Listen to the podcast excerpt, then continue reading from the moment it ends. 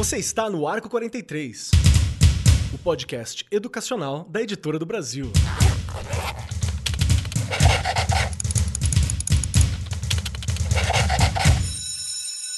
Saudações, saudações para você, meu querido professor que está aqui ouvindo a gente, que eu sei que não é só professor, então eu sempre lembro de todos os profissionais da educação que estão sempre ao nosso lado aqui, que permitem que eu, com essa voz que já deve ser enjoativa, estamos chegando aí nos trocentos programas, esteja falando ao seu ouvidinho toda semana, toda quarta-feira. Então, agradeço muito a sua presença. Você, professor, coordenador, professora, agente escolar, estudante. Temos muitos estudantes aqui. Vocês são muito queridos. Muito obrigado por investir na profissão de professor. É isso aí, é nós. Espero que você ganhe o dobro do que eu ganho hoje. Esse é meu desejo para o futuro. E uma última mensagem que eu acho que é importante também para você, historiador, você que está aí em 2025 ouvindo a gente, que saudade, viu? Que saudade, que bom. Espero que você esteja feliz saindo nas ruas, beijando e abraçando pessoas, lambendo corrimão. Não façam isso nem no fim da pandemia, por favor. E hoje o nosso bate-papo é um daqueles papos que são essenciais sempre se conversar sobre.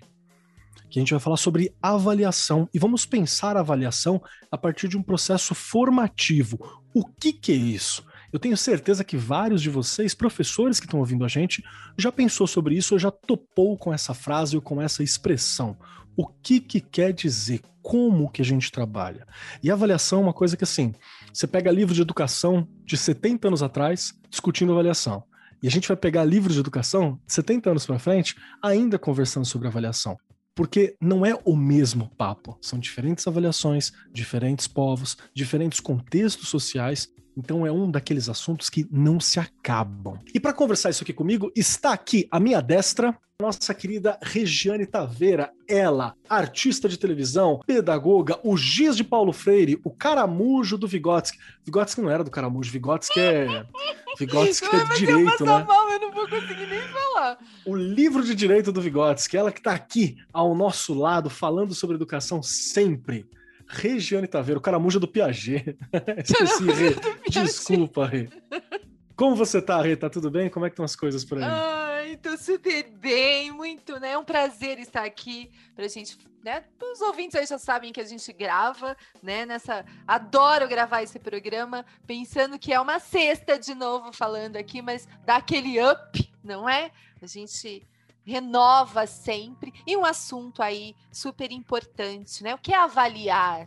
Né? O que é uma avaliação formativa, classificatória, somatória? São tantas coisas, ainda bem que nós temos aqui, né? Os universitários para nos ajudar.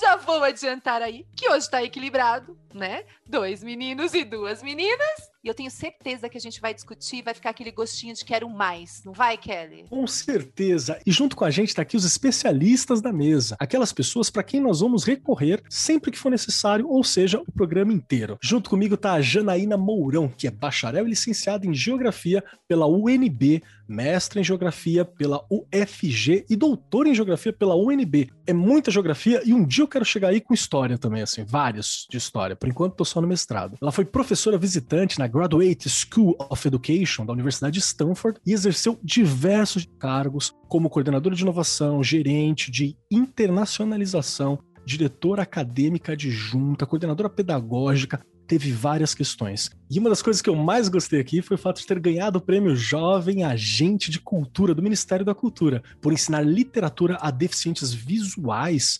utilizando mapas táteis. Eu acho isso muito legal, que eu tenho um conhecido que a gente nunca conseguiu ficar muito amigo assim pelas distâncias, né? Que ele é deficiente visual e foi muito louco o dia que ele pegou na action figure do Darth Vader. Porque ele ouvia o Darth Vader e se falava muito do Darth Vader, mas ele nunca viu o Darth Vader, né? E aí quando ele tocou, que ele sacou e falou: "Nossa, então tem a capa, a armadura. Poxa, e aí ele entendeu uma outra dimensão sobre a figura do Darth Vader, a altura dele em comparação a umas outras action figures de Star Wars. Então tem toda uma dimensão ali que às vezes a gente não percebe. E isso eu achei muito legal.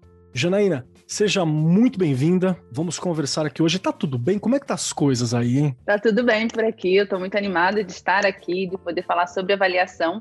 Se eu puder complementar alguma coisa aí em relação à forma como você me apresentou, Marco, se for tranquilo. Claro. É, eu hoje tenho uma escola de formação de professores, né, Educaetos, e já faz dois anos que eu me dedico a isso, né? É, formando professores. É uma coisa que eu faço há mais de uma década e, e é o meu foco principal na atualidade.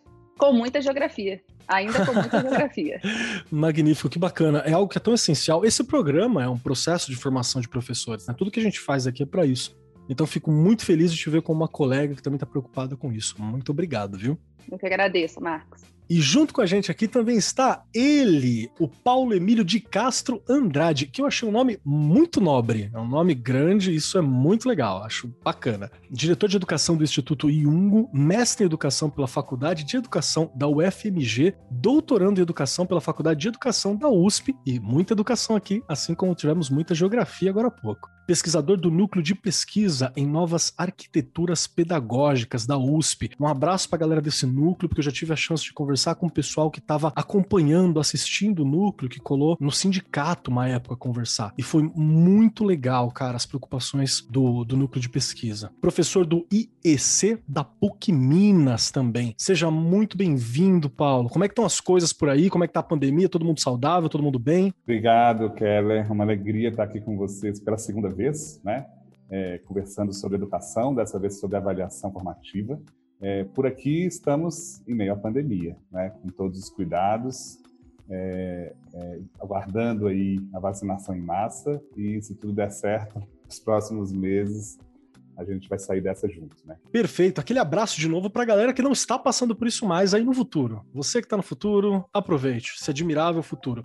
E para quem não sabe, o, a participação do Paulo foi no arco 43, número 43. Exatamente. Então fica aí esse número cabalístico simbólico, tudo se formando e está voltando agora para conversar com a gente. Vamos lá, começar a puxar esse papo. Paulo, vai ser com você, que já é da casa, para me ajudar com essa questão. O que é uma avaliação formativa e por que, que ela é uma avaliação diferente? Me ajuda a entender. Essa é uma pergunta super importante para a gente poder conduzir a conversa daqui para frente, né? E é um prazer poder ter a Janaína ao lado para discutir sobre esse tema tão importante, né? E eu diria que a avaliação formativa é, antes de tudo, um compromisso que a gente, né, professor, é, estabelece com a aprendizagem do aluno, né? um compromisso nosso com o desenvolvimento integral do aluno. Né? Então, esse é o foco é, do trabalho hoje nas escolas e a avaliação formativa ela vem para nos apoiar é, a, a, chegar lá. Né? Tem gente que pensa é, que a avaliação como uma fotografia, né? Você deve ter ouvido essa Sim. metáfora antes. A avaliação a gente vai lá e tira uma foto daquele momento, né? A avaliação formativa ela é menos fotografia e ela é mais, eu diria, um álbum de fotografias ou um vídeo, né? Porque ela tem movimento, ela tem vida, ela mostra um conjunto de situações, né? Ela tem sequência, é, ela traz um, um, um campo né, de, de, elementos para que a gente possa é, é, entender, né? Como está se dando o processo de aprendizagem, o processo de desenvolvimento dos estudantes. Né? E a intenção da avaliação formativa é sempre de potencializar esse processo, né? De, de, observar como está se dando né, a vivência e a aprendizagem desses estudantes e, na verdade, é, a gente tem elementos para tomar decisões né, e para é, promover a aprendizagem significativa, né, para fazer intervenções que vão favorecer com que o estudante é, caminhe né, ao longo do percurso é, é, e se aproxime daquilo que a gente projetou, que a gente trouxe como intenção. Né? A avaliação formativa ela não vem para medir, ela não é régua nesse sentido. Né? Ela, ela vem para apoiar o desenvolvimento dessas crianças, adolescentes, jovens, enfim todos que estão ali na escola. Nossa, que bacana. E eu, eu já acho diferente, né, um pouquinho desse conceito, porque já aconteceu da gente conversar numa das escolas que eu trabalho e falar assim: ah, uma coisa sobre outra forma de avaliação. Tem professor que quase tem um ataque do coração, porque a avaliação é sagrada, né? A avaliação ela, ela é aquele momento específico. E realmente tem que ser importante assim. Só que eu acho que a gente tem que estar aberto para algumas mudanças, né? Para algumas coisas. É, Janaína, me ajuda a entender aqui. Essa forma diferente de avaliar, por que, que ela é importante para esse mundo que a gente está vivendo hoje? Assim? Por que, que ela se encaixa nesses contextos que a gente está existindo agora? Ah, muito boa essa pergunta, Marcos, porque na verdade, né, eu me dedico muito a estudar a história da educação eu percebi, depois que eu me formei e comecei a atuar como professora, que eu conhecia muito pouco sobre a história da educação. Que, na verdade, a visão que eu tinha era de uma educação de 200 anos para cá, que realmente era extremamente falha, é, a decoreba, né, como a gente diz, em que se materializaram métodos de avaliação extremamente engessados e que muitos deles vigoram até hoje. E o incrível, Marcos, você até falou na sua fala inicial, né? Livros de 70 anos para trás falavam sobre avaliação e de 70 anos para frente falavam de avaliação. E eu encontrei livros de mais de dois mil anos, né? É, escritos de mais de dois mil anos, em que, Perfeito. quando se falava sobre a prática pedagógica, se falava também sobre a, a avaliação. Então, quando eu fui estudar as escolas gregas, da antiguidade clássica, já na antiguidade cristã, as escolas jesuíticas, eu me deparei com a realidade de que a avaliação sempre foi um elemento fundamental e que se perdeu isso. E por que um elemento fundamental, Marcos? A avaliação formativa, como o professor Paulo muito bem falou, é o foco na formação do indivíduo, na formação é, de um ser humano, a gente poder acompanhar essa formação. Então, veja, é mais ou menos o trabalho de um treinador de basquete, né? É, o treinador ele tá ali vendo como ele como ele tá jogando, ou treinador de futebol, qualquer treinador, os coaches, né? Eles vão acompanhando como o, o jogador tá chutando a bola, como é que ele tá se posicionando na quadra, e o tempo todo ele tá dando uma devolutiva. Olha, você deveria mudar essa posição, você tem que chutar dessa forma. Ele faz um acompanhamento permanente do desenvolvimento daquele aluno, tá? É, daquele é, jogador. E isso é, só é possível, ele só consegue fazer esse acompanhamento constante desse jogador, porque o jogador ele está o tempo todo fazendo alguma coisa. Ele está o tempo todo ativo, tá? É, chutando a bola, correndo, se posicionando numa jogada, tentando fazer o gol. Então, isso permite com que o treinador também dê devolutivas constantes e faça essa avaliação formativa. O grande problema da educação de 200 anos para trás é que os alunos passaram a ficar totalmente passivos em sala de aula apenas ouvindo o que o professor falava em sala de aula, apenas sentadinho. Então, como é que o professor poderia dar qualquer tipo de devolutivo ou acompanhar o desenvolvimento deles se eles não estão fazendo nada? Porque um critério para que haja avaliação formativa é que os alunos estejam ativos. E estar ativo não significa apenas estar fazendo uma lista de exercício ou é, não sei, fazendo um projeto ou um estudo de caso, existem múltiplas possibilidades. Ele está respondendo uma pergunta do professor, ele está ativo de alguma forma, né? Se ele está empreendendo um diálogo, ele está ativo. Ele pode estar ativo, inclusive, concentrado na leitura de um livro e, e, e mostrando essa concentração e depois entrando no debate.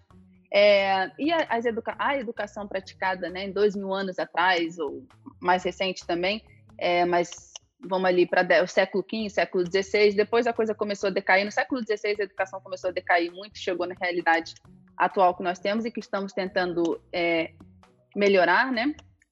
O grande é, lance, né, a grande questão realmente que eles tinham era é, esse foco no aluno mostrar o que ele sabe, o professor o tempo todo verificar o que o aluno sabe. Eu gosto de usar uma metáfora, essa metáfora do álbum é muito boa, que o professor Paulo falou, né? Não é uma fotografia, é um álbum de fotografias. Eu gosto de usar uma metáfora também que eu acho que ajuda muito a compreender é, de uma viagem, Marcos. Então, imagine, eu moro em BH e eu resolvi ir para o Rio de Janeiro. Meu pai mora no Rio de Janeiro, eu sou do Rio de Janeiro, meu pai mora no Rio de Janeiro, minhas irmãs moram lá, eu estou indo lá visitá-los, né?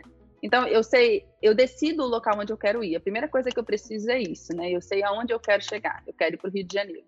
E eu sei aonde eu estou. Eu estou em Belo Horizonte. Então, a partir disso, eu consigo planejar a minha viagem. Né? Então, eu sei que para chegar no Rio de Janeiro, eu vou pegar a BR-040, eu vou passar por Barbacena, Juiz de Fora, Petrópolis, enfim, eu já tenho uma visão ali é, de como será a minha caminhada.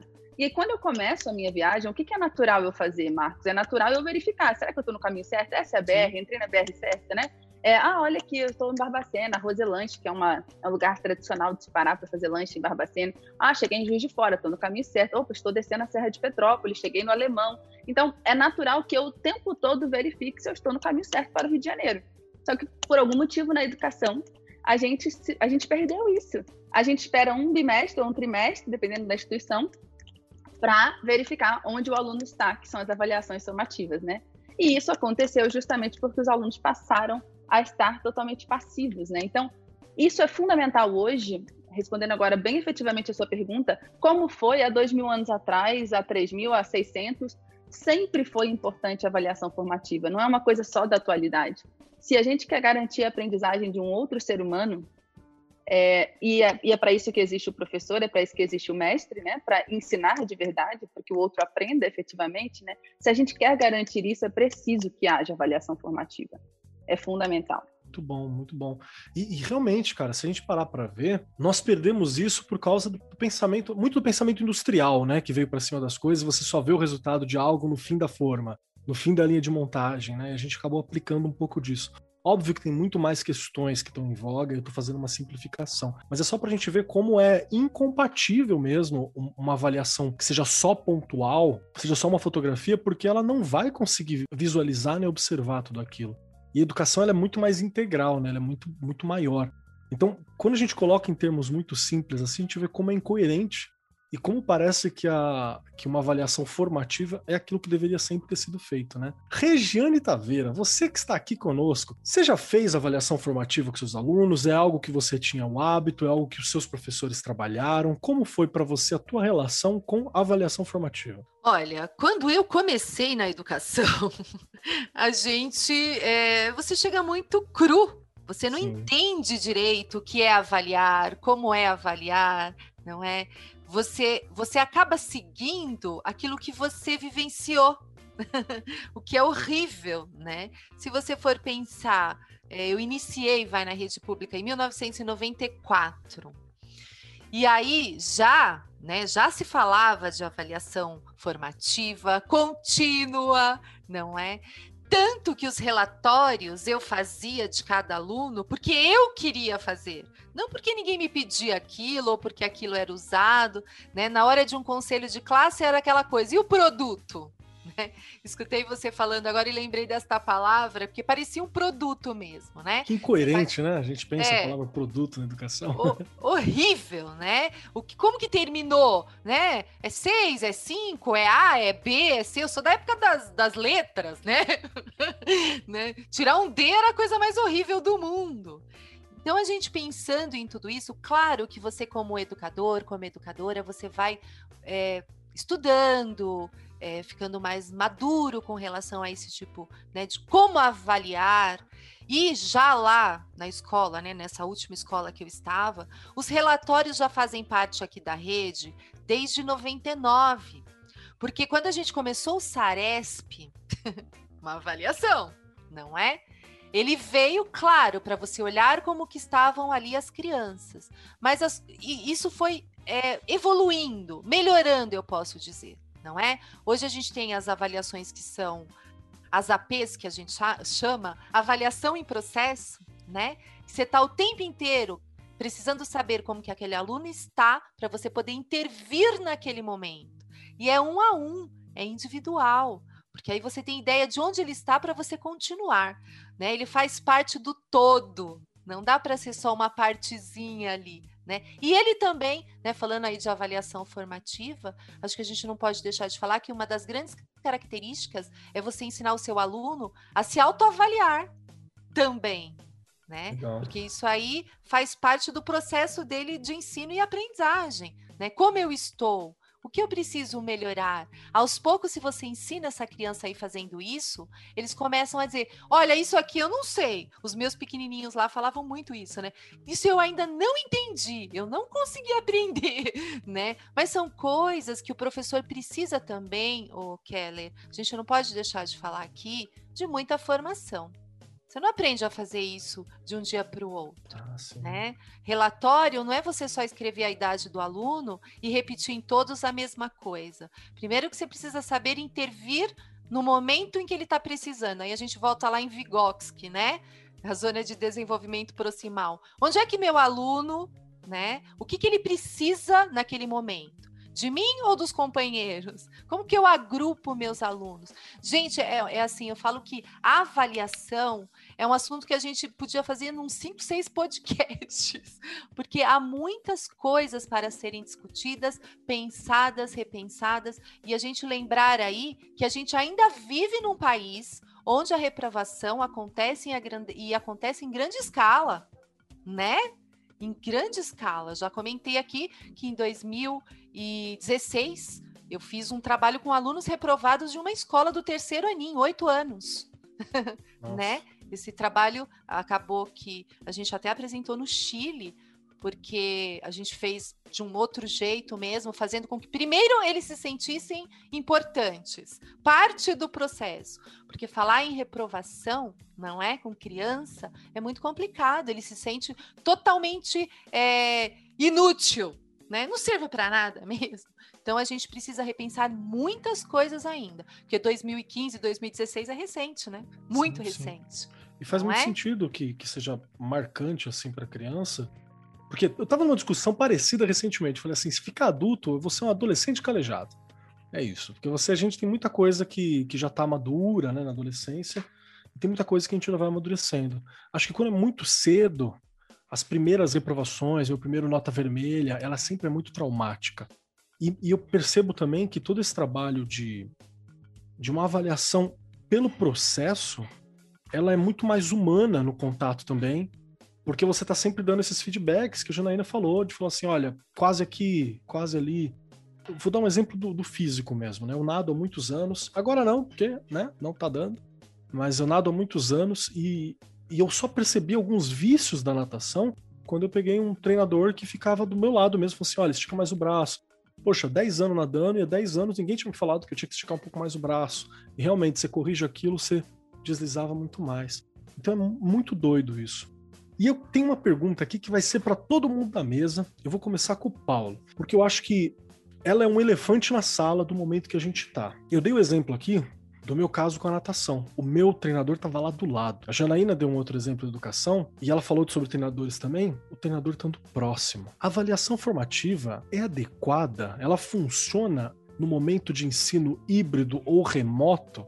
Que a gente está agora, ela, ela, ela tem funcionamento aqui? Paulo, me ajuda com essa bucha. Nossa, mãe. É, vamos lá. É, sem dúvida ela é adequada. Né? Ainda mais, eu, eu, entendo que ela é ainda mais importante, porque é, exatamente pela impossibilidade de a gente estar ali ao lado do nosso aluno, né, que a gente precisa estar mais próximo mesmo que é, mediado né, pela tecnologia, etc. Né? Então, é, a, a, avaliação formativa é adequada para todos os contextos, né? assim, presencial, remoto, híbrido, enfim. É, e aí ela desafia a gente porque a gente vai ter que criar, né? temos criado, aliás, os professores é, merecem né? todo o reconhecimento e valorização, porque não tem sido fácil, né? mas a gente tem criado caminhos para fazer essa avaliação, né? É, eu digo, inclusive, como pai, eu percebo é, como a professora do meu filho né, acompanha o processo dele. Então, tem dia que ela pede para ele gravar um áudio contando o que ele entendeu daquela discussão ou daquele texto que ele leu. Né? Nossa, que simples, tem, né? Tem dia que é construa um tweet, né? uma frase ali que é uma síntese, a, a, a, a demanda de sintetizar uma ideia que, que foi trabalhada. Tem dia que é tira a foto do caderno me manda para eu entender o que é que você está registrando. Né? Tem momentos que são é, grupos de estudo, com os colegas da turma discutindo algum tema ou trabalhando um conteúdo em maior profundidade. Então, é, essa, essa variação de caminhos, né, e que extrapola com os instrumentos que a gente tem é, usualmente utilizado na educação né, nas últimas décadas, na verdade, como a Janaína trouxe, né, nos últimos milênios, é, é, sem dúvida, a gente precisa avançar e a gente tem é, bons exemplos já de, de caminhos para fazer isso. É, o que eu acho que vale a pena destacar, né, primeiro, nesse sentido, é que é, essa avaliação ela precisa estar muito conectada com o planejamento. Né? Então, a avaliação vem para nos apoiar a compreender se aquilo que a gente planejou, se aquilo que a gente trouxe como intenção formativa está ou não se concretizando, né? o que é que está ficando, o que não está, quais as dificuldades, né? E aí a, a Regiane trouxe um ponto super importante, né? Que a avaliação formativa ela vem para nos trazer dados, informações, né? E a gente analisa essas informações para poder construir intervenções, não é? Não é só simplesmente é, é, saber se o aluno aprendeu ou não aprendeu, né? Mas o que é que a gente faz com isso? Então, uma vez que o, que o, o meu aluno me mandou um áudio eu percebi que tem ali confusão conceito, intelectual, ou uma dificuldade de se expressar, ou enfim, é, qualquer questão que aparece ali, seja no áudio, no texto, na foto do caderno, isso tudo vai sendo elemento para que eu possa acompanhar esse processo e pensar o que é que ele aprendeu, o que é que ele não aprendeu e o que eu faço para que ele possa avançar, dar os próximos passos na direção que a gente estabeleceu inicialmente como intenção. Né? Então, esse é um, um aspecto essencial de pensar a avaliação formativa.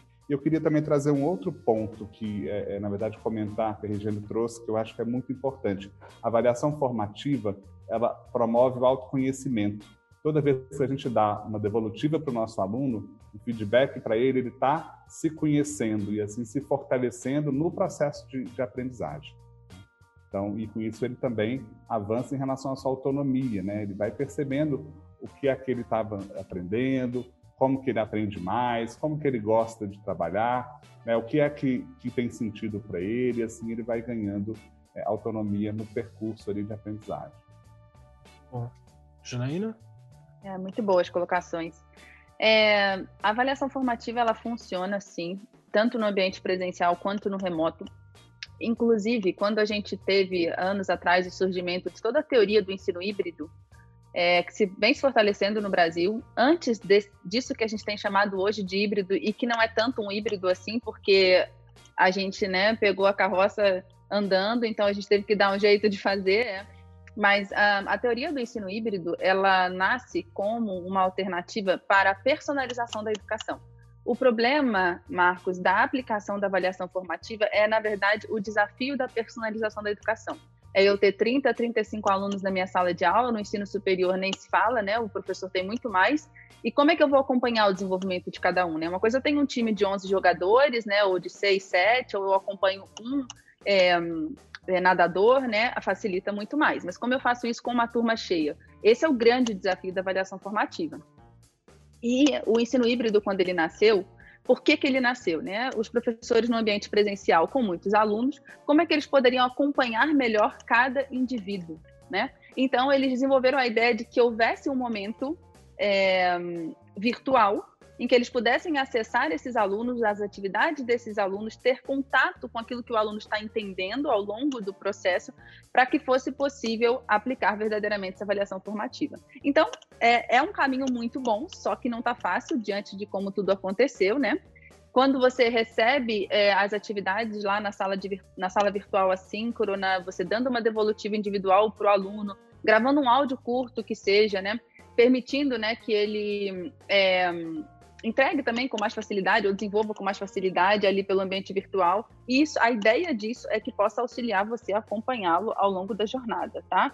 Mas eu sei que há muito ainda para a gente conseguir. E quando a gente fala de personalização da educação, é, eu gosto muito de citar justamente a ZDP, né, a Zona de Desenvolvimento Proximal, que a Regiane citou um pouquinho anteriormente, e que eu acho que é um conceito de muito poder, porque é, é, quando gente, muitas vezes, quando a gente está diante de uma dificuldade com os nossos alunos, a gente percebe que os nossos alunos não estão aprendendo, tá? não estão entendendo alguma coisa. A, o, um dos primeiros pensamentos que o professor tem, que nós professores temos, é a mudança do método. Ah, não, então eu vou ensinar de uma outra forma, ou então eu vou fazer um jogo, eu vou fazer um projeto, eu vou... a gente fica buscando métodos para tentar ensinar aquilo que os alunos não estão conseguindo compreender. Mas muitas vezes o problema que está ali instalado é um problema de base, o aluno ele não tem a base necessária para aprender aquilo dali que você está ensinando. Então, a avaliação formativa ela também é um caminho é, é muito forte. Ele é um caminho para isso também. Por quê? Faz parte da avaliação formativa também aquilo que a gente chama de avaliação diagnóstica. Então, eu preciso saber, na minha disciplina, na disciplina que eu leciono, o que é que vem antes do quê. O professor Lee Schumann, da Universidade de Stanford, ele fala muito dessa, da importância da gente saber essa narrativa é, da educação, né? É, desculpa, da disciplina, né? É como qual é a melhor forma de ensinar aquele conteúdo. Ou seja, na matemática a gente sabe que soma precisa vir antes de multiplicação. A gente sabe que na língua portuguesa a morfologia precisa vir antes da sintaxe. Mas em algumas áreas do conhecimento talvez não seja tão evidente. Agora, o professor, que é o especialista em sua área de formação, precisa ver, ver isso, né? Eu posso dar um exemplo, eu gosto muito de trazer exemplos, tá, Marcos? Então, vou pensar um na geografia é, eu vou ensinar sobre desastres naturais, vou ensinar sobre terremotos. Eu sei que para os meus alunos entenderem sobre terremotos, eles precisam antes compreender que existem as é, placas tectônicas, que essas placas tectônicas sustentam a superfície, que elas se movimentam. Eu não posso, de modo nenhum, explicar terremoto sem que eles tenham esse conhecimento prévio. E o conceito de ZDP, muita gente não pensa assim, mas ele traz justamente essa ideia.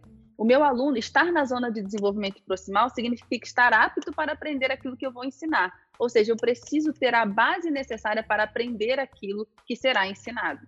Então, a gente tem que garantir isso. É muito importante ao início de uma unidade, de um novo tema, de uma nova grande área, né? Na matemática, por exemplo, tem a trigonometria, a álgebra, né? Quando você está iniciando uma grande área dentro da, da, né, da área de conhecimento que você seleciona, ou uma nova unidade, ou um novo ano, um novo semestre, um novo bimestre, que você aplique uma avaliação diagnóstica e verifique o que que o aluno sabe, o que, que se ele tem a base, ou seja, você vai perguntar sobre conteúdos anteriores ao que você vai ensinar naquele momento, e também vai perguntar sobre o novo conteúdo. Daí você vai conseguir olhar para sua turma, e eu vou dizer para vocês como eu, Janaína, faço. Eu olho para minha turma e agrupo os meus alunos em três grandes grupos, tá? Aqueles que eu considero como aprendizes, ou seja, eles já têm a base necessária para aprender aquilo que eu vou ensinar mas não sabem ainda, não dominam ainda o conteúdo que virá. Aqueles que são experts, ou seja, aqueles que já, já estão lá na frente, eles já sabem aquilo que eu ainda vou ensinar. E a gente precisa ter um olhar muito atento a esses também, porque isso gera muito desengajamento, os alunos que já sabem e o assunto está fácil demais para eles. E os novatos, que são aqueles que não têm a base necessária.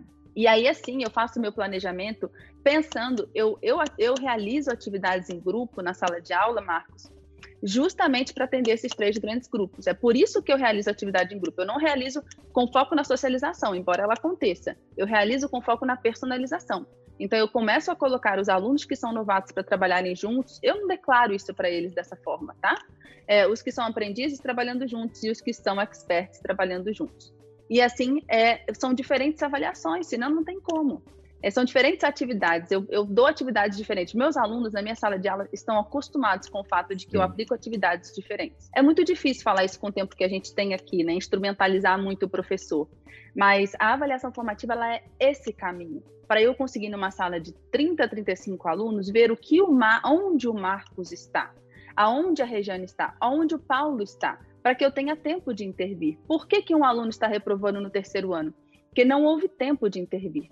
Mas também nós não podemos aprová-lo para o quarto ano, né? É, que já é uma, uma, um ano avançado no ensino fundamental 2, é, desculpa, 1, um, o ensino fundamental 1, se ele não está sabendo ler, se ele não está sabendo matemática. Porque existe um outro problema também que a gente está tendo, que são os alunos chegando no ensino fundamental 2 sem saber ler, sem Sim. saber matemática, e isso é um, é um problema que não vai se resolver.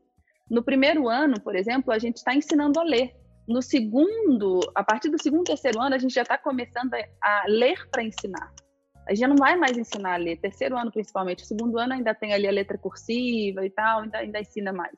Então, é, fica muito mais difícil depois do aluno resgatar. Então, com a avaliação formativa, eu acho que dificilmente um aluno será reprovado nesse momento. Agora, é muito difícil resgatar um aluno se a gente só mede a aprendizagem deles em trimestres, né? Então, o Paulo falou uma coisa só para finalizar minha fala, é que a avaliação deve estar conectada ao planejamento, e eu concordo plenamente com isso porque a gente tem que ter uma ideia, é, a gente precisa ter um norte, aonde eu quero chegar, que é aquele exemplo que eu falei do Rio de Janeiro. É uma ideia de sucesso.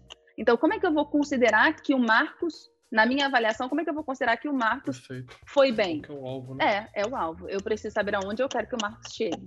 E é também tendo essa referência que eu consigo aplicar uma avaliação diagnóstica. E que eu consigo chegar também na etapa de fazer os meus alunos se autoavaliarem. Rejane, isso que você falou foi muito importante. Eu, na minha sala de aula, todo final de aula tem autoavaliação. E eu digo muito isso para os professores na Educaetos, eu digo muito, eu bato muito nessa tecla. Gente, autoavaliação tem que ter em todas as aulas. Isso não é perda de tempo, isso é ganho. Você precisa dar ao seu aluno um, espaço para ele refletir. O que, que eu aprendi hoje? Quais foram os conceitos? Quais as dúvidas eu ainda tenho? E no início da aula seguinte, fazer um resgate do que teve na aula anterior tem uma teoria, a professora Linda Darling Hammond, ela escreveu um livro que já foi traduzido para o português, ela é lá da Universidade de Stanford também, é, preparando professores para um mundo em transformação, Preparing Teachers for a Changing World. É, nesse livro, ela, ela fala que a avaliação formativa ela pode ser dividida em avaliação para aprendizagem ou como aprendizagem. E a avaliação somativa, que são as provas, é a avaliação da aprendizagem. Então, na avaliação somativa, eu avalio, eu avalio qual foi a aprendizagem do aluno até aquele momento, naqueles dois meses, naqueles três meses. E na avaliação formativa para a aprendizagem, eu estou aplicando é, atividades o tempo todo, botando os alunos para responder perguntas, para interagir, para fazer é, jogos ou projetos e tal, para a aprendizagem deles e também como uma forma deles se autoavaliarem e saberem o que eles aprenderam. Então, é como aprendizagem. Mas para que eles também possam fazer autoavaliação, autoavaliação, eles têm que saber qual é o critério de sucesso.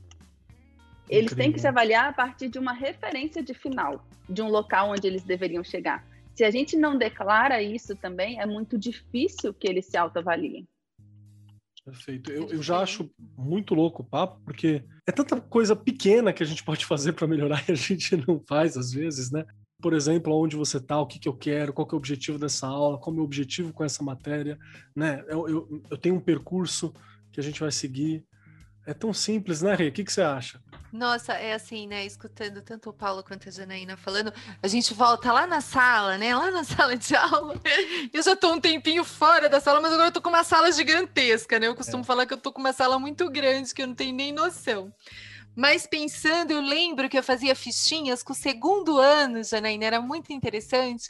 Então a aula estava preparadinha e ao final tinha que pôr o xizinho é, naquilo que ele tinha aprendido e naquilo que ele achou difícil, aquilo que ele queria ver de novo, né? E era muito legal, porque você pegava aquelas fichinhas, né? E tinha lá, né? E, e aqueles que completavam não conseguiam se manter só no xizinho e eles escreviam. E eu falava, pode escrever atrás, né? E aí eles colocavam, olha primeiro, é, eu não gostei muito dessa aula, não, gente. Criança sincera, né? Você tem que ouvir. E era muito legal, porque você também está em processo o tempo inteiro, né, de aprendizagem. Aí eu chamava e perguntava, mas você não gostou? Ah, não, eu tive que escrever, às vezes, o trabalho em dupla, né? E quem escreveu foi ele, naquele dia, enfim. Aí a gente, né? Mas você precisa perguntar. É aquela coisa de você ouvir quem, quem que é né, ali as, a coisa que é ativa? São eles. Então você precisa ouvir o tempo todo. Não importa a idade, na educação infantil dá para fazer isso, né? Hoje nós fizemos tal brincadeira. Vocês gostaram? Né? Quem gostou, vem aqui, põe. Sei lá, você vai inventando coisas que eles vão aprendendo a olhar, observar e dizer e falar sobre. Você vai realmente, é o que você falou, inserindo de pouquinho em pouquinho e a gente já vai transformando aí e formando seres diferentes do que a gente foi formado, né? Porque a escola que eu fui formada não era assim, você não tinha opinião, né? Eles queriam seres passivos mesmo, né? E hoje a própria BNCC já diz que o aluno tem que ser o quê? Ativo. Participante, né? Se ele tem que ser ativo do processo dele de ensino e aprendizagem, então não dá mais para a gente ter avaliação tradicional. Não dá mais para a gente ter aula tradicional não é? As ações precisam realmente serem mudadas. Nossa, muito bacana, muito bacana, porque eu acho que até como professor de projeto de vida também, por exemplo, professor de filosofia, eu vejo muito que há uma pedagogia não só no ato de você agir assim, né? Mas também é uma coisa mais transdisciplinar e para outros lados, até cívica mesmo, da questão do, de, de, dar a saber onde eu vou, saber o que eu quero, saber onde estou, né? entender esse processo, entender que eu não aprendi. É, a gente precisa saber que não aprendeu. Às vezes a gente acha que aprendeu claro. alguma coisa e a gente não aprendeu, inclusive. Né? A gente descobre claro. de outras formas nesse processo. Então parece muito bacana. Acho que você falou uma coisa bem interessante. Às vezes você monta uma aula e você pensa, nossa, vai, né? Vai dar tudo certo, olha, vai ser um sucesso. Gente, na hora, você olha e fala, desculpem, mas que M que eu fiz aqui deu tudo errado. Acontece. Não é? E a gente aprendendo o tempo todo mesmo, não tem como. Paulo Freire já dizia, né? Eu ensino e aprendo ao mesmo tempo, eu tenho que estar ali, né? Neste movimento sem parar. Você sabe que você é, falou Nesse uma... sentido, Perdão, tem pode falar, Paulo. Não, eu queria só complementar, assim, na avaliação formativa, tudo está em avaliação, né? É a aprendizagem do aluno, é a participação dele, é a forma como eu estruturei a aula, é a forma como eu apresentei os objetivos ou não da aula, é a forma como eu mobilizei os alunos, enfim, tá, é, todos é e tudo está em avaliação ali no, no, processo. Não, perfeito. Eu só queria pontuar uma outra coisa aqui que eu acho que a gente vai precisar falar sobre, né? Aproveitar você, Paulo, já me ajuda já que você já está aqui do lado. Tem alguma justificativa para a gente continuar usando os recursos de reprovações e dessas provas clássicas, né, pontuais e, e às vezes não ligadas ao contexto, que a gente vem utilizando há tanto tempo, ou ela é mais hábito mesmo, é um ponto de segurança que a gente acabou desenvolvendo? Você acha que tem alguma justificativa pedagógica para a gente lidar com isso tudo? Sem dúvida não. Né? Assim, a, a, quando a gente pensa avaliação né, como sinônimo de prova, é, a gente, na verdade, está dizendo que o nosso, a nossa intenção né, formativa junto aos alunos é que eles é, apreendam determinados conteúdos. Isso já não é mais o nosso foco. Né? A gente já tem, hoje no país, né, um certo consenso de que a gente, nosso foco é o desenvolvimento integral dos, dos estudantes. Né? Isso está, inclusive, na BNCC, nos currículos de municípios e estados. Então, é, a gente deseja que os estudantes se desenvolvam é, tanto na dimensão intelectual, mas também na dimensão social, né, é, é emocional, é, cultural, história, enfim, é, se desenvolvam integralmente. E a prova, ela não é capaz de nos ajudar a compreender o processo de desenvolvimento integral dos estudantes sozinha, né? a gente pode ter a prova como um dos instrumentos, sem dúvida, inclusive pensar formas mais interessantes, né, diversificadas de fazer a prova. Eu conheço uma professora que tem um método de aplicação de prova super interessante e na perspectiva formativa, que é a prova em dois tempos. Então, ela aplica uma prova, o aluno realiza aquela prova, devolve, ela faz a correção das questões. Na aula seguinte, ela devolve para o aluno e ajuda esse aluno na, no diálogo com um colega, um par, a entender o que é que ele não foi capaz de, de compreender, o que, que ele não conseguiu fazer. É e legal, esses, esses, dois alunos vão juntos estudar né, onde que eles não, onde que eles conseguiram fazer e o que, que eles não conseguiram. E assim eles estão juntos aprendendo. Então é a prova como como é, é, forma de gerar aprendizagem. E aí eles refazem aquela prova, devolvem para o professor, o professor faz uma nova correção e aí ele estabelece né, uma pontuação a partir do processo. Né? Então, é a prova pensada como avaliação formativa. Né?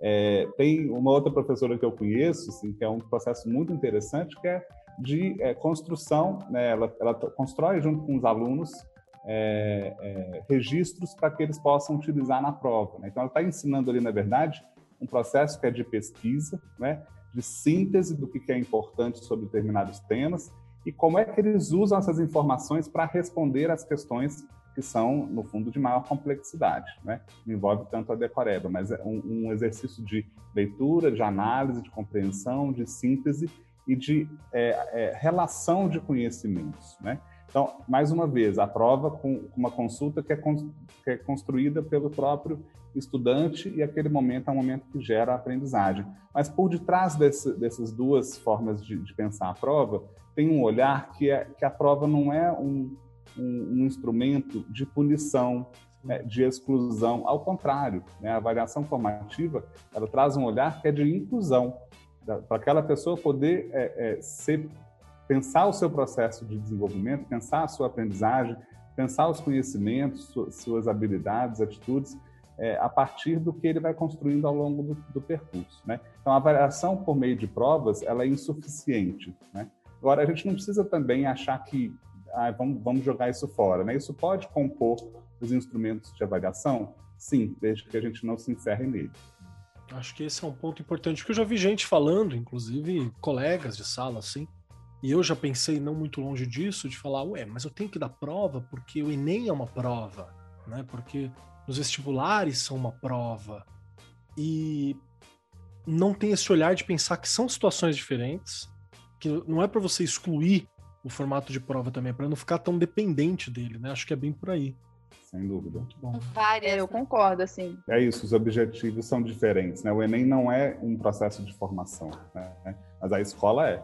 Então, aquilo que ele vive na escola, ele está vivendo ali uma situação de, formativa, né? Um processo de aprendizagem. Por isso é que a avaliação pensada como prova é, é, é limitada. Eu já tive é, o pensar quando eu comecei a estudar avaliação alguns anos atrás, eu já nutri assim esse pensamento de que a avaliação somativa ela deveria parar de existir, a prova, né, o teste. Uhum.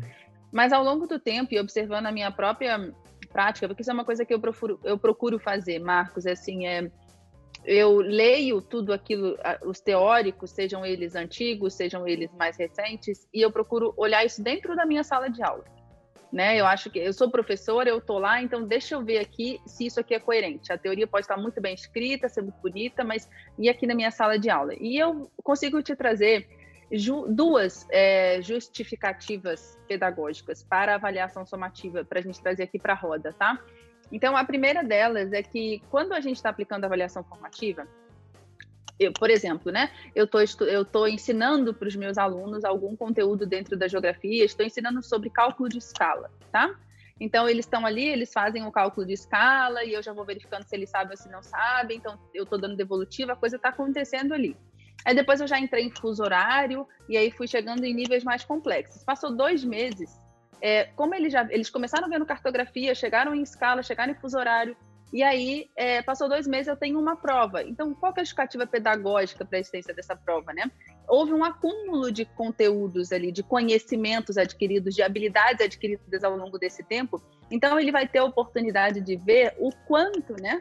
Ele, ele lembra de tudo aquilo que ele aprendeu. Então, é, ele vai agora ser avaliado em bloco, um acúmulo de conhecimento ao longo de um período eu não estou mais avaliando especificamente só a escala, ou só o fuso horário, ou só né, a questão dos pontos cardeais, colaterais na cartografia. Agora eu juntei aquele bloco de coisas e o aluno vai precisar verificar o quanto que ele realmente lembra ou o quanto ele consolidou aquilo dali que ele viu, que naquele momento estava tudo ok, mas pode ser, né, que tenha embaralhado um pouco na cabeça dele quando chegaram novos conteúdos, quando chegaram novos conhecimentos. Então, é, vai ser bom para ele e vai ser bom para gente. Essa é a primeira. É poder ver dentro de um bloco, dentro de, um, de, uma, de mais de um conteúdo ali inserido. Né? É, eu digo conteúdo porque o conteúdo ele é o motivo da conversa. É claro que a gente está trazendo conteúdos em sala de aula, né? mas a gente está trazendo na forma de níveis de conhecimento dentro daquele conteúdo, na forma de compreensões. Né? E a segunda coisa é também o trabalho, eu acredito, uma segunda justificativa, é justamente a emocional é ele ter essa tranquilidade, essa serenidade de sentar e ser avaliado, ele poder trabalhar isso. Isso é uma justificativa pedagógica nesse momento, porque a nossa estrutura de seleção é, no ensino superior, ela é uma estrutura pautada em avaliações somativas. Então, não é que eu estou preparando meu aluno para o Enem. Meu foco não é esse, mas ele vai precisar trabalhar é, esse, essa questão emocional de saber fazer uma prova, de se concentrar, de administrar o tempo que ele tem, então, é, pensando no lá na frente, como é essa é a estrutura que nós utilizamos para a seleção dos alunos, também é interessante que ele já desenvolva. E, e, o ponto fundamental que eu ia dizer, o Paulo já disse, então não quero nem ser repetitiva, mas é não ser vista como uma punição, nem a avaliação formativa, nem a avaliação somativa. É, e o professor, sala, quem convive em sala de professores, né, todos nós, quem nunca viu um professor se gabando que 80% dos alunos foram mal na prova, então, é, essa forma de pensar é uma forma punitiva. Então, eu estou contra os meus alunos, eu não estou com os meus alunos. Só que isso é uma ofensa a mim mesmo, porque eu não fui capaz de ensinar, né? Eu não fui capaz de conduzir aqueles alunos. Ah, Janaína, mas tem alunos que não querem nada com nada. Sim, nós sabemos que tem isso, é uma verdade, né? Os alunos, eles não aprenderam a aprender. Né? Então, a, a, gente tem um trabalho de eh, muito na área da que a gente leciona, né? mostrar o nosso domínio do conteúdo e também na forma de ensinar, ter um conhecimento pedagógico do conteúdo, ou seja, como eu ensino aquele conteúdo. Isso é uma coisa também, é um conceito do professor Lee Schumann. É, isso é muito importante, a gente ter esses conhecimentos, mas é mais do que isso. A gente tem que chegar na sala de aula e encantar os nossos alunos, né? incentivá-los a aprender. E isso é uma ciência, não é fácil. Eu costumo dizer, Marcos, para os professores, uma vez eu fiz uma enquete, né? E aí eu perguntei, quem aqui gostaria de ter uma sala de aula é, em que nenhum aluno desse trabalho, né? Aí sim, 78% respondeu que queria ter essa sala de aula. E daí eu, eu até falei, né? Depois eu gravei um áudio falando, né? Um, um stories, né? Falando que quando a gente deseja ter uma sala de aula que não dê nenhum problema, a gente perdeu o espírito de professor né? Porque na verdade a gente também está dizendo que a gente nem é necessário. Por que, que alguém precisa de um professor, de um mestre ali diante dele, né? Para conduzi-lo, para auxiliá-lo, né? Nessa formação integral, como a gente vem dizendo aqui. Então o esforço, o trabalho, ele vai acontecer. Eu não estou querendo romancear. Eu sei que muitas vezes o trabalho é muito duro. Para alguns professores mais ainda, né? Mas é uma questão realmente da gente acreditar, acreditar que é possível ensinar. E um dos caminhos que facilitam muito o professor é justamente a avaliação formativa. E usar a prova como um caminho também, como uma formação também. E, assim, nada de pegadinhas, pelo amor de Deus. É, é. Ah, o, o, aluno vai, vai errar uma questão porque ele não viu um jamais, sabe? Ou um somente. Disso, não, é. Isso, isso assim, isso. É, não, não, não agrega para ninguém. Não agrega para ninguém. Nossa, não, para mim tá, tá tá fechado. Eu acho que a gente conseguiu deixar bem claro que nunca funcionou, né? Não nem falar que não funciona assim. É que essa questão punitiva ela nunca funcionou. Ela tá, ela tá dando valor para uma oposição, para uma colocação contrária de professor e aluno, que é uma, uma, uma dicotomia que nem deveria existir, realmente. São, quando a gente vai para uns pontos bem, bem lógicos, assim, bem básicos, a gente percebe que o mais legal fazer várias avaliações acompanhando o processo para dar tempo de corrigir o rumo do barco. Isso. Né? O iceberg está ali, ó. Antes de você bater nele, dá tempo pra você dar uma correção no rumo do barco. Porque quando a gente fala de educação, a gente está falando de um barco, é uma coisa grande, né? Não dá para você fazer um movimento 360 em, em, um dia, em um momento. Você leva um processo um pouco maior para fazer essa, corre essa correção. Então é, é, é, é, muito mais lógico pensar assim. E a outra questão é que é muito mais lógico pensar que você está trabalhando junto com o aluno e não contra, como a gente já isso. viu isso, como já foi muito falado, né? Eu já vi mesmo o professor falando assim: não, eu reprovei metade da sala. Você fala, poxa, mas você não tá depondo contra o seu Feliz. trabalho se você faz isso, né? Feliz, uma alegria imensa. É, eu acho bizarro, bizarro quando a gente para pensar, mas é porque é muito do, do, do ambiente, né? Muito do hábito que a gente está colocado também. E né? muito do que ele viveu. Né? E há paradigmas que a gente precisa quebrar em alguns momentos. Nesta profissão tem coisa que não dá para você persistir em algumas coisas. Escutando a Janaína e o Paulo falando agora, me veio, né? É, são várias as ferramentas que a gente tem de avaliação, né, Kelly? E a gente precisa pensar que cada uma delas, se você conseguir usar aí um rol de avaliação, né, de avaliações que você vai conseguir mesmo ali naquele momento perceber como que seu aluno está no processo de ensino e aprendizagem, vai dar tempo sempre de você abrir a portinha, aquela que está faltando, para você ajudá-lo naquele momento. Lembrando, né, que a gente está falando das grandes avaliações aí, por exemplo, um Enem, não é? Há coisas que ele tem que saber, mas se a gente se ele tiver um processo de ensino e aprendizagem deste modo, sendo bem mediado, bem conduzido, sendo tendo intervenções no momento que ele precisa, passando sim pelas várias avaliações, aí são várias as ferramentas, sim. não é? Posso ir usando um pouquinho de cada uma delas para ele ir se adaptando, ir se acostumando, né? São seres que estão aí em constante evolução. Então não tem como você falar assim, só vai até aqui, aqui você para. Não, até porque, olha uma coisa aqui também, acho que foi na fala do Paulo e também da Janaína que me, eh, me veio à cabeça. A gente vive num país em que as nossas salas de aula, né, os nossos anos letivos, são organizados por quê? Por série. Não é? A cada série há blocos do que ele precisa aprender. Então, aí a questão da seriação. Então, no primeiro tem que aprender isso, no segundo tem que aprender isso, no terceiro tem que aprender isso. E aí, se você consegue ir fazendo toda essa intervenção no decorrer de cada ano, ele vai desmistificando essa coisa da avaliação. Não é só fazer relatório, não é só apresentar trabalho em grupo, não. A gente também precisa ter consciência do que é necessário ir inserindo para ele também ir se acostumando, porque a gente vive num país que existem provas que são classificatórias e que em algum momento da vida ele vai ter que passar não é? Lembrando até agora me fez até lembrar também a questão da LDB, né? Olha, desde 1996 já diz que ela deveria ser cumulativa, não é? E que a gente deveria avaliar o aluno de forma integral, mas há muitas mudanças ainda para serem feitas, tanto técnicas como políticas, para que isso realmente aconteça e as coisas né, poderem ir mudando lá na frente quando ele chega, por exemplo, no ensino médio. Verdade. Ou seja, né? Você acha que tem uma coisa assim que fala, poxa, eu preciso falar disso para poder fechar esse, esse papo? Eu gostaria só de falar uma coisa, é, porque a gente fala em avaliação formativa e não, não podemos deixar aparecer um bicho de sete cabeças, porque não é. Claro. Né? Então, assim, são, são práticas, são práticas em que o aluno revela alguma evidência do que, que ele está entendendo.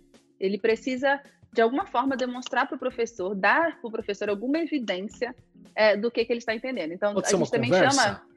Pode, perfeito. Ou tem que ser uma e... prova impressa, escrita, Não, três perfeito. vias? Então, olha, se eu dei uma aula expositiva bem dada, bem estruturada, a aula expositiva também não precisa acabar, não, não, não acho isso, uhum. uma boa instrução bem conduzida é muito legal. Com certeza. Aí eu acabo ali de dar a minha aula, chego, é, Marcos, é, o, eu não vou dizer assim também, que aí não ajuda muito, né? E aí, você tem alguma dúvida? Regiane, você tem uma dúvida? Paulo, você tem alguma dúvida? Porque o aluno, geralmente, ele não se pronuncia dessa forma. Tá? E a gente vai trazer as perguntas mais ou menos como você trouxe aqui, né? Então a gente vai é, planejar as nossas perguntas antes intencionalmente para que elas nos revelem. Então, Marcos, é como o conceito disso disso se difere ao conceito disso disso disso? Ou quais são os elementos, pelo que eu expliquei quais são os elementos que compõem a categoria tal tal tal? Né? Então a gente já faz perguntas é, focadas nisso. Alguns professores gostam de perguntar para a turma toda e alguns se voluntaria a responder ou é, chama o aluno por aluno.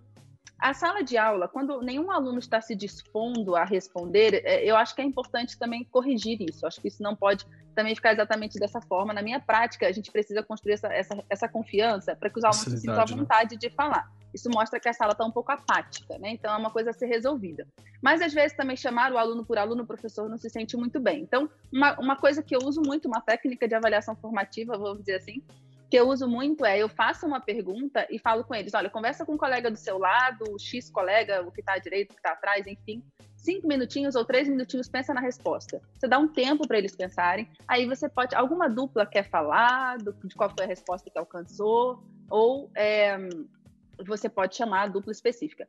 Esse tipo de avaliação, quando você está diante da avaliação formativa, quando você está diante da turma toda, ela é informal porque eu ainda não vou conseguir obter uma informação muito específica de todos os alunos. Eu não vou poder fazer a mesma pergunta para todos os alunos, Sim. né? Eu vou fazer para um ou outro. Quando eu começo a, a, fazer atividades com pequenos grupos, cinco, seis alunos, ela começa a ficar mais formal. Então eu passei uma atividade, um desafio, uma tarefa para eles realizarem em grupo. Aí eu já começo a ver cinco alunos especificamente, o resultado de cinco alunos. Então ela vai ficando mais precisa, tá? É, e quando ela chega no nível individual, que é uma lista de exercício, uma redação, um parágrafo, quando um aluno individualmente, né, ou uma conversa até individual, se for possível, uma atividade que, que um, um, formulário que ele submeteu na plataforma, enfim. Aí a, a avaliação fica, a formativa fica ainda mais formal, no sentido de que ela me oferece informações mais específicas dos alunos. E uma das avaliações formativas mais utilizadas no âmbito individual são as rubricas, muitos, é, poucos professores no Brasil utilizam. Eles utilizam mais aquelas listas no, no estado e tudo mais. É, mas as rubricas são muito utilizadas internacionalmente e elas auxiliam muito também a você posicionar os alunos, o que, que eles estão entendendo, cada um dos alunos.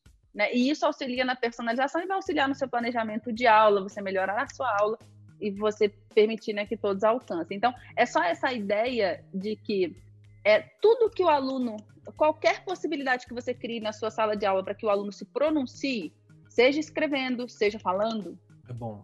É uma avaliação formativa. Janaína, em um tweet, o que é a rubrica para o nosso querido professor que está ouvindo? A rubrica, ela é uma, ela é como se fosse uma uma tabela, tá? Eu estou tentando fazer um tweet aqui, com critérios bem claros de desenvolvimento de uma habilidade ou de um conhecimento.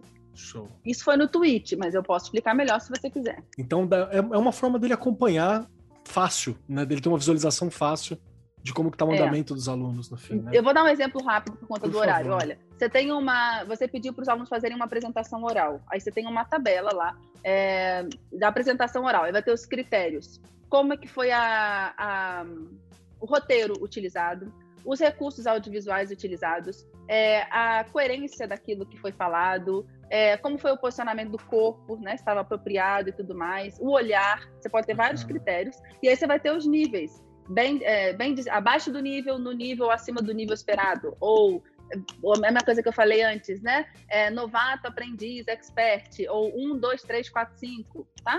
Então a rubrica é isso. Aí você vai posicionando os alunos ali. Onde é que eles estão em termos de voz, em termos da apresentação, em termos da narrativa da apresentação. É isso. Show de bola conjunto de indicadores, né, que vai ajudando a professora a entender é, em que Isso. momento do desenvolvimento ah. cada um dos estudantes se encontra. Né? E aí o desafio é como é que você traz, uma vez que você é, é, analisa né, o processo de cada um com as rubricas, como é que você age depois para que eles possam avançar. Né? Então você conecta o planejamento com a execução das aulas, com a avaliação formativa e volta para o planejamento, né? Então é sempre esse o processo se é, complementa, ciclo, né? né? Isso. Eu achei muito legais assim, porque a, a Janaína trouxe vários exemplos, né, de, de possibilidades para a avaliação formativa se concretizar na prática, né? Muito legal, essa, por exemplo, a apresentação oral, né? A gente, é, eu como estudante fiz pouco isso, né? Poucas vezes é, na década de 90, de 80 e 90, eu fui convidado a, a apresentar o que quer que fosse, né? Eu me lembro que eu passei minha infância na África, em Angola, e aí eu voltei para o Brasil na década de 90 e teve uma aula sobre Angola. E aí eu levantei a mão para o professor e falei, professor, eu morei lá seis anos.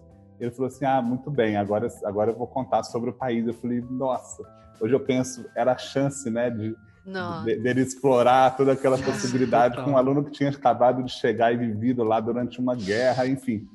É, é, esse momento da gente poder né, se colocar né, é, tão, é tão desafiador, mas ao mesmo tempo, exatamente por ser desafiador, traz aí muitas possibilidades, né?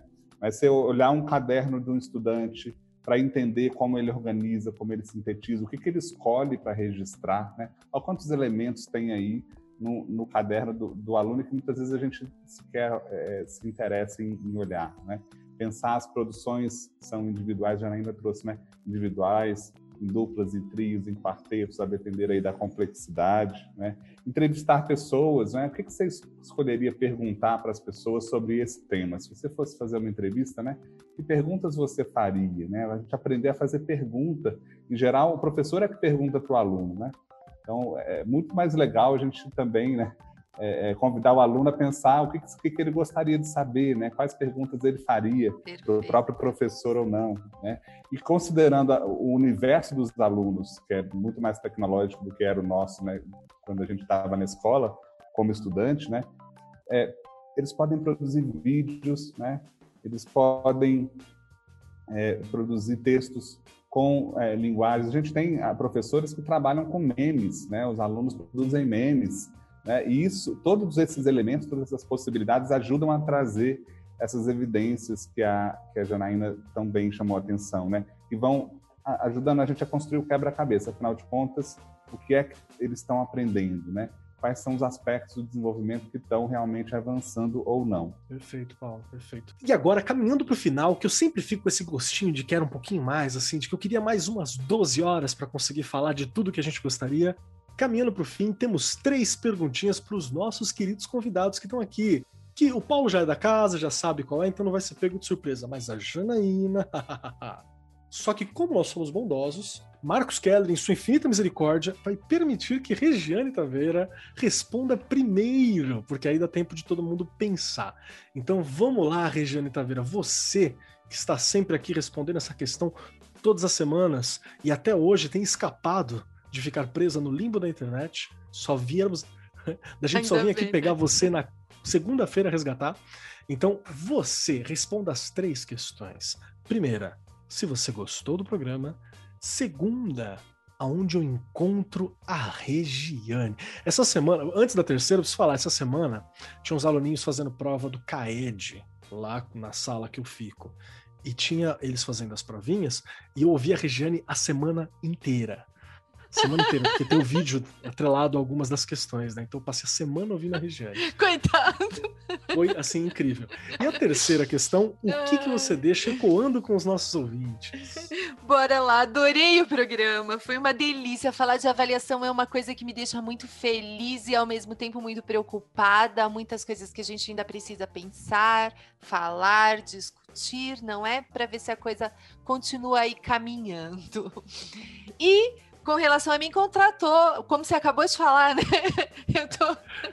Até você tá tendo que me ver, coitado. Difícil é fugir da região, Ai, gente. Achar é fácil. É. Então estou por aí, Facebook, Instagram, aqui no Marco 43. E pensando aí, né, é, acho que uma coisa que eu quero deixar é a gente pensar que se a gente quer uma escola inclusiva, a avaliação é um fator decisivo. Não tem como a gente adiar isso, né? E para isso a gente precisa ter, ter ali na sala de aula um olhar novo diariamente com relação às nossas ações e como que a gente vai olhar para cada aluno e para cada aluna. E aí fica a dica de um filme que eu já assisti milhões de vezes e me emociono demais, que é Como as Estrelas na Terra. Eu acho que são coisas que todo professor e professora tem alguns filmes que deveriam fazer parte ali da vida dele na formação, né? Fica aí a dica então para vocês assistirem e depois comentem lá comigo no Insta. Janaína Mourão, para poder sair daqui, para poder ir para casa, para poder sextar, porque a gente. O ouvinte já sabe que a gente grava na sexta, mas eles ouvem nas quartas-feiras. Para poder ir cuidar da família, cuidar das coisas, descansar um pouquinho, esperar o fim de semana com que vem com tanta luta, né? Com tanta dificuldade pra gente. Você tem que responder três questões para sair daqui. Senão, você fica presa no limbo da internet. Travada aqui, só segunda a gente vem pegar você aqui na, no, no bate-papo, hein? Então, olha só, se prepara. Tá bom. Prime... São perguntas muito difíceis. A primeira delas é: se você gostou do programa. A segunda delas é: como que a gente te encontra? O ouvinte que gostou falou: nossa, preciso muito ouvir mais, preciso muito saber mais. Como que eles te encontram? Como é que a gente acha você? Como é que a gente acha o Educaetos? Como é que a gente encontra? E o terceiro é o que, que você gostaria de deixar ecoando nos ouvidos e nos corações dos nossos ouvintes ao longo da semana. Pode ser uma frase, um pensamento, uma dica de livro, uma dica de filme, o que for. Beleza. É, bom, eu gostei, gostei muito. É, eu gosto muito de ter a oportunidade de conversar, perguntas e respostas. Eu acho que essa é uma forma muito boa de ensinar. É, talvez seja uma das grandes estratégias de avaliação formativa, justamente o debate. É, para me encontrar, vocês podem ir no Instagram, no Facebook, educaetos, com TH no final, THUF. É, eu tenho um canal no YouTube, é, eu sinto diariamente ali bem ativa, né? Hoje eu trabalho de forma autônoma, como professora autônoma, né? Há dois anos que eu estou na Educaetos, há seis meses exclusivamente nesse projeto. Então lá, diariamente, você consegue me ver falando alguma coisa. Serão todos muito, muito bem-vindos. É, e que eu gostaria de ecoar, eu vou, eu vou falar, mas te fazendo uma pergunta, Marcos. E aí eu, aí eu é, é, temos uma pergunta no final do programa, para você não ficar no limbo da internet. Marcos, você é professor de quê? Eu sou professor de História e Filosofia. E aí eu vou te dizer, Marcos, não, você é professor de seres humanos. Ah, então, você utiliza a história e a filosofia para formar seres humanos. Então, é isso que eu gostaria de deixar aqui, essa lembrança de que ainda que a gente tenha uma área de conhecimento que a gente dedica os nossos estudos e que a gente utiliza como motivo de conversa, né, diante de um outro ser humano, a gente forma seres humanos. Ah, eu adorei. Agora eu vou só responder isso. já adorei, já adorei. Muito obrigado, Janaína. Obrigado pelo seu tempo, obrigado pela sua atenção, por compartilhar aqui com a gente. Espero tê-la outras vezes nessa bancada virtual que nós estamos aqui. Obrigado mesmo, viu? Pode contar comigo aqui presente. Grata, Paulo, grata, Regiane, grata, Marcos, Obrigada. grata a todos aí, viu? Tudo de bom para vocês. Um abraço. E você obrigado. também. Paulo, meu querido, você que já esteve conosco em outros momentos, meu querido Paulo Emílio. Paulo Emílio de Castro Andrade. Temos aqui agora as suas três perguntas, que é para você poder ser liberado e não ficar aqui no limbo da internet, para você poder ir cestar você já conhece elas, não há surpresa nenhuma pro Paulo aqui neste momento. Né? Daqui a pouco ele pode pedir música no fim do programa. e a questão é: um, você gostou do programa? Dois, aonde a gente acha o Paulo? E três, o que, que você deixa ecoando com os nossos ouvintes? Foi maravilhoso, cara. Mais uma vez, né? Sempre temas importantes. Fico sempre muito honrado de poder conversar com vocês, aprender, não é? e também compartilhar um pouco do que a gente vem construindo aí nos últimos anos. Estou é, super à disposição para os próximos, espero poder né, chegar no terceiro rápido. É, para me encontrar, na verdade, eu, eu, faço um convite aos, aos educadores de todo o país a conhecerem o trabalho do Instituto Iungo, é, que é um instituto que foi criado para promover o desenvolvimento profissional dos educadores, né, do professor que está lá na escola, do coordenador pedagógico, direção e assim por diante. Né? Então, em todas as redes sociais, arroba Instituto Iungo e também o nosso site iungo.org.br. Lá tem muito conteúdo, tem várias possibilidades de formação, de desenvolvimento, enfim. É um universo bem potente e o que a gente quer é que esse espaço, tanto das redes sociais quanto do site, seja uma grande comunidade de educadores. Né? Então, convido todo mundo para nos acompanhar. E a, a, mensagem que eu trago, né, já que o tema foi avaliação formativa, é, é esse olhar que eu compartilho com uma colega muito querida, é, educadora, assim como nós, a Cátia Smog, que ela super pesquisadora sobre avaliação, e ela fala que a avaliação formativa é pensar a inclusão dos estudantes. Né? Avaliação, aquela avaliação tradicional que exclui, né? a avaliação formativa ela traz essa outra abordagem, porque a gente se aproxima desse estudante, né? a gente se aproxima dessa pessoa, a gente se compromete com o desenvolvimento dela, né? a gente promove é, o desenvolvimento dessa criança, desse adolescente, desse jovem. Então, que a gente possa nos desafiar e, ao mesmo tempo, reconhecer né, que a gente também, professor, está é, tá em permanente desenvolvimento. Então, que a gente se permita né, vivenciar isso, é, recuar quando achar que não, não, não funcionou, né? É, é, conversar com os colegas, pedir apoio. Muitas vezes é o, é o, colega que nos ajuda né, a avançar. Então, que a gente se abra para essas possibilidades, porque, de fato, elas vão é, ter um, um, uma repercussão muito forte na vida dos nossos alunos. Super obrigado mais uma vez a você, Keller, a você, Regiane, e também a Janaína. Obrigado, Paulo. Obrigado Obrigada. pelo seu tempo, pela disposição. Uhum. Obrigado por estar aqui de novo com a gente. É e eu ansio pela terceira vez também, com certeza, porque toda vez que você passa por aqui, a gente tem uma, um processo de formação muito bacana, viu? Então, muito obrigado mesmo. Estamos juntos. E agora, chegando a minha vez aqui de fechar e responder as questões finais. Primeiro que eu adorei o programa, eu acho que a avaliação ela é uma ela é essencial. Paulo é sempre bem-vindo, tudo aquilo que ele fala, a gente consegue tirar muita coisa, muita experiência do processo avaliativo e do processo educacional como um todo.